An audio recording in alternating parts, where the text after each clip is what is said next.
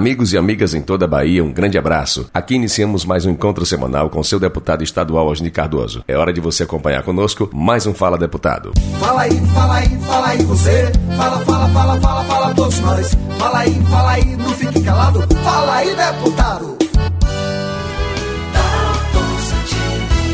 Já como pontapé inicial, a gente traz aqui a seguinte informação, meu caro deputado Osni Cardoso. A Câmara dos Deputados aprovou o texto base do projeto que viabiliza a privatização dos Correios. Infelizmente, deputado Osni, é com essa má informação que a gente dá início aqui ao nosso bate-papo de hoje. Um abraço para o senhor e seja muito bem-vindo. Você sabe, Dalto e Vitor, que para mim é sempre um prazer. Depois de tanto tempo gravando por telefone, fazendo programa por telefone de várias cidades, porque a nossa correria não pode parar, hoje a gente está conseguindo fazer aqui presencialmente. Então sempre será uma honra aproveitar aí, dizendo a todos vocês meu prazer em poder dialogar toda sexta-feira. E eu tenho que lamentar obviamente, uma decisão como essa, que na verdade não está escondido, porque essa é a postura do governo federal. O governo federal quer vender tudo que o Brasil tem, na contramão do que o mundo está fazendo. O mundo, grandes países, importantes países do mundo, estão comprando empresa para melhorar sua arrecadação e não aumentar a taxação do seu povo. Aqui no Brasil é o contrário, está vendendo tudo. É bom sempre lembrar que os custos do combustível no Brasil têm a ver com dois motivos. Um, que deixou flutuante pelo dólar. Segundo, é que ele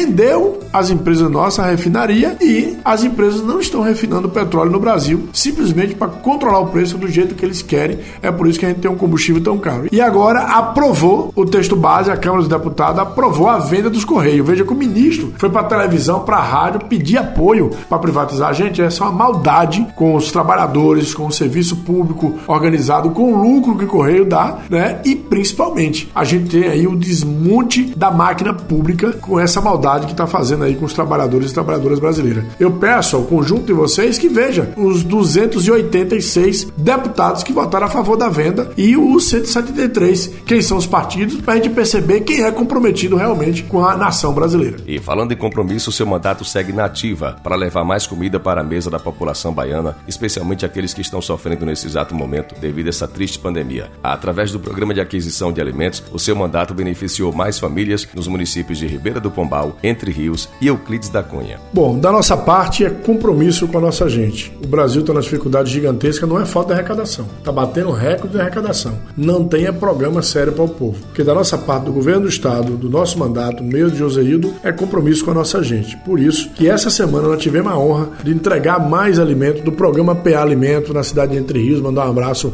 para o nosso companheiro Israel. Na cidade de Pombal, com o nosso prefeito Erickson meu vereador, meu companheiro Ataíde, que fez uma bonita entrega, e também com a minha companheira Jade, na cidade de Euclides da Cunha. Assim nós vamos continuar entregando, porque o compromisso é garantir a soberania alimentar da nossa gente. Semana que vem terá mais. Dia 12 estarei em Riachão de Jacuípe com Lucas e vários outros companheiros também entregando é, PA Alimento para nosso povo. Olha, mais uma indicação do seu mandato foi atendida pelo nosso governador Rui Costa. E o sonho de ter um complexo poliesportivo na cidade de Ceabra está sendo realizado graças a mais uma indicação do seu mandato, meu caro deputado estadual, Osni Cardoso. O que mais me orgulha nisso é o tamanho do compromisso do nosso governador Rui Costa do nosso secretário Jerônimo e de toda a sua equipe. Só esse ano disponibilizou 1 bilhão e 200 milhões para investimento em melhorias, centro poliesportivo, ampliação, construção de, de, de escola. E graças a Deus não foi só lá que eu fiz indicação e o nosso governador atendeu. O de Serrinha, é, recentemente um diálogo muito forte, vamos, estamos ajudando a resolver o da região do São Cristóvão em Salvador, como também esse último aí que já está em construção, que foi uma proposição nossa para a cidade de Ceabra. Aproveitar e mandar um abraço para o grande vereador Léo Ataíde, Guilherme, é, o Pitágoras e tantos outros companheiros e companheiras daquela cidade maravilhosa. Nosso compromisso tem que ser para o conjunto do povo da Bahia. É por isso que tem, a gente tem que estar com um olhar criterioso e ao mesmo tempo antenado naquilo que a gente pode ajudar o nosso povo.